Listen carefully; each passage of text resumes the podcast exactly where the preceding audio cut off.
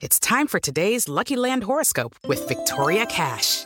Life's gotten mundane, so shake up the daily routine and be adventurous with a trip to Lucky Land. You know what they say. Your chance to win starts with a spin. So go to LuckyLandSlots.com to play over 100 social casino-style games for free for your chance to redeem some serious prizes. Get lucky today at LuckyLandSlots.com. Available to players in the U.S., excluding Washington and Michigan. No purchase necessary. VGW Group. Void or prohibited by law. 18 plus. Terms and conditions apply. Así sucede con Carlos Martín Huerta Macías. En este podcast recibirás la información más relevante.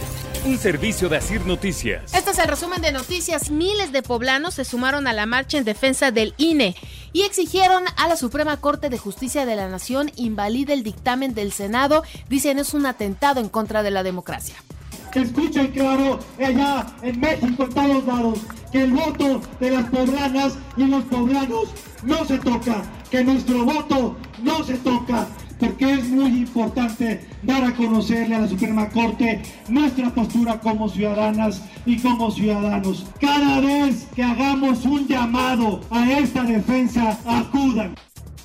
Eduardo Rivera se suma como ciudadano a esta marcha en defensa del INE que se concentró en el Zócalo de Puebla. También le comento que es una falsa la defensa que se hace del INE y los grupos que la promueven solo buscan mantener sus privilegios. Esto lo dice Ignacio Mier.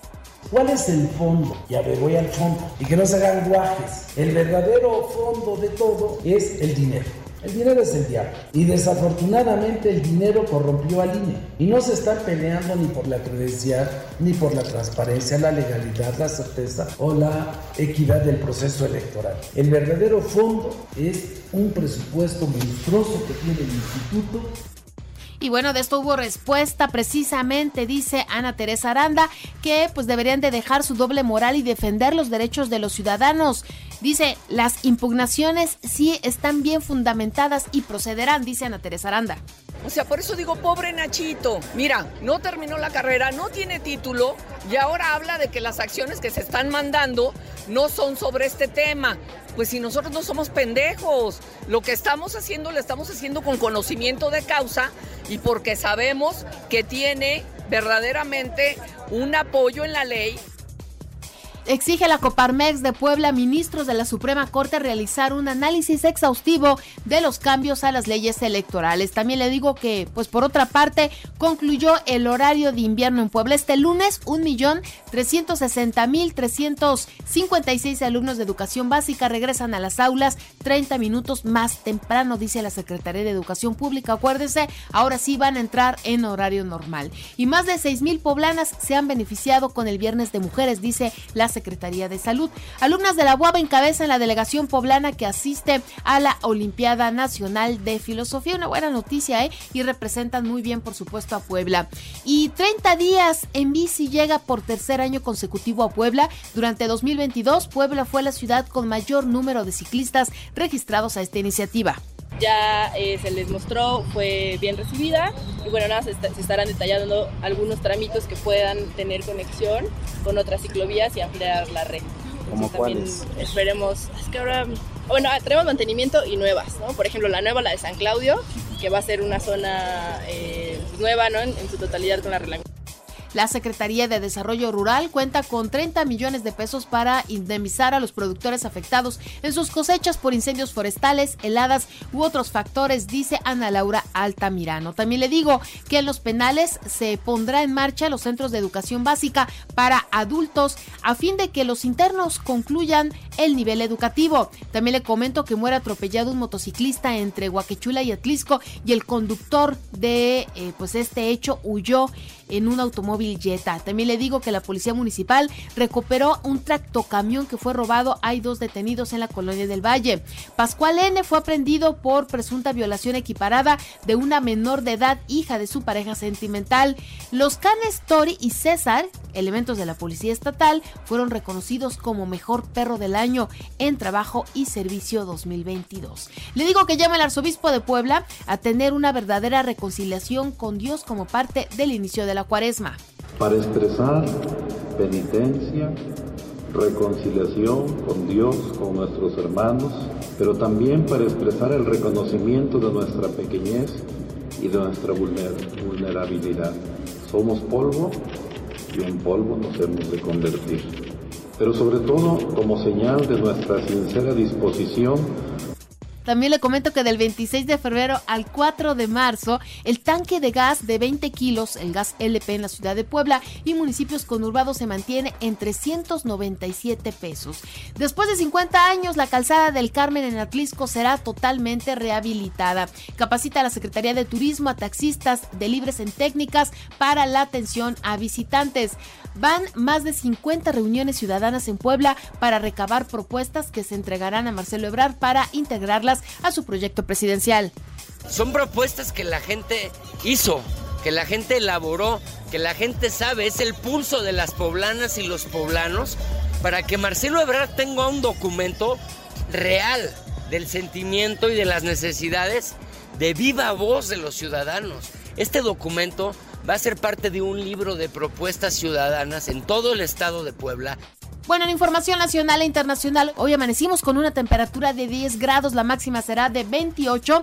Miles de personas se reunieron este domingo en el Zócalo de la Ciudad de México, en donde ciudadanos se manifestaron en contra de la implementación del Plan B de la reforma electoral propuesta por el presidente Andrés Manuel López Obrador. Piden a la Suprema Corte defender la democracia y salieron a la calle en 120 ciudades de la República Mexicana. y se hizo presente esta movilización no están de acuerdo con los cambios que se quieren realizar y el gobierno de la Ciudad de México estimó que fueron 90 mil los asistentes a esta concentración a favor del INE, mientras que los organizadores con sus cifras, con sus datos, entre ellos Marco Cortés del PAN, estimaron que llegaron más de 500 mil personas que llenaron el Zócalo y es una realidad, ¿eh?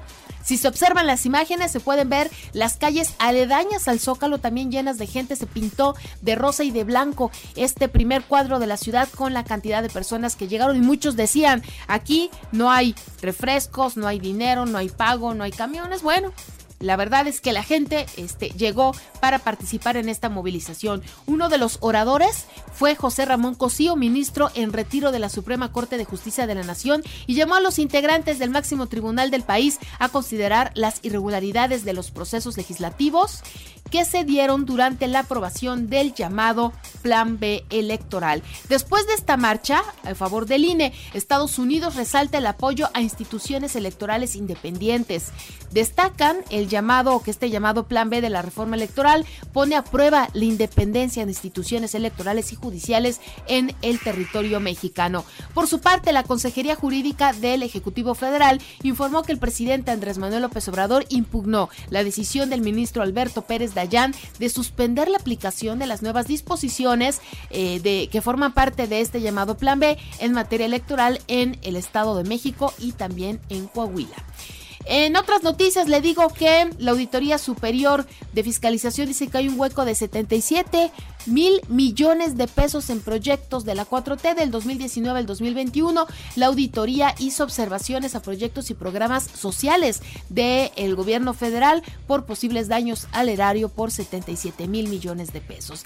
Cae un sujeto por matar a una niña de 3 años y también a una familia. Este hombre de 33 años fue detenido en Monterrey, Nuevo León por cometer el asesinato en una fiesta celebrada en el 2022. Dan hasta 200 años de cárcel a secuestradores de la banda del pájaro. Los cuatro secuestradores recibieron entre 34 y 200 años de cárcel por los delitos de delincuencia organizada en la hipótesis de secuestro que eh, pues por lo que fueron investigados. Elementos de la Secretaría de Seguridad Ciudadana de la Ciudad de México detuvieron a tres mujeres por el robo de celulares durante el Festival Musical EDC 2023 que se realizó en el Autódromo Hermanos Rodríguez en la eh, alcaldía Iztacalco. A las detenidas se les aseguraron más de 10 equipos de teléfonos celulares y los robos ocurrieron en diversos momentos. Fueron denunciados por eh, las personas que fueron víctimas y afortunadamente se montó el operativo y se lograron recuperar estos equipos.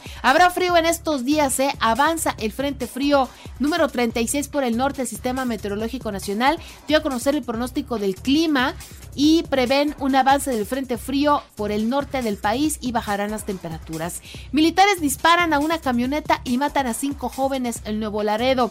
Reporta una organización no gubernamental, uno de ellos era estadounidense. Tras estos hechos, los militares intentaron llevarse la camioneta en donde viajaban los jóvenes, registrándose un enfrentamiento con algunos vecinos. En videos se ve a los uniformados disparar al aire y también al piso.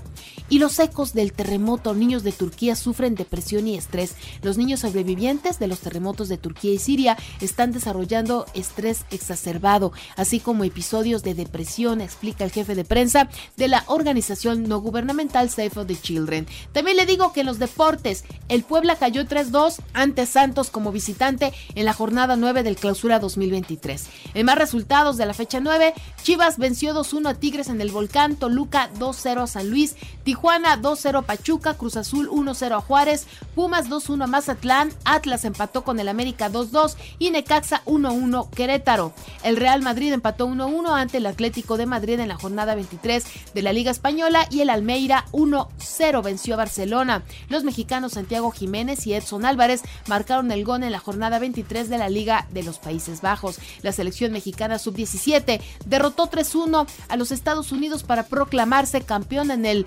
premundial de CONCACAF.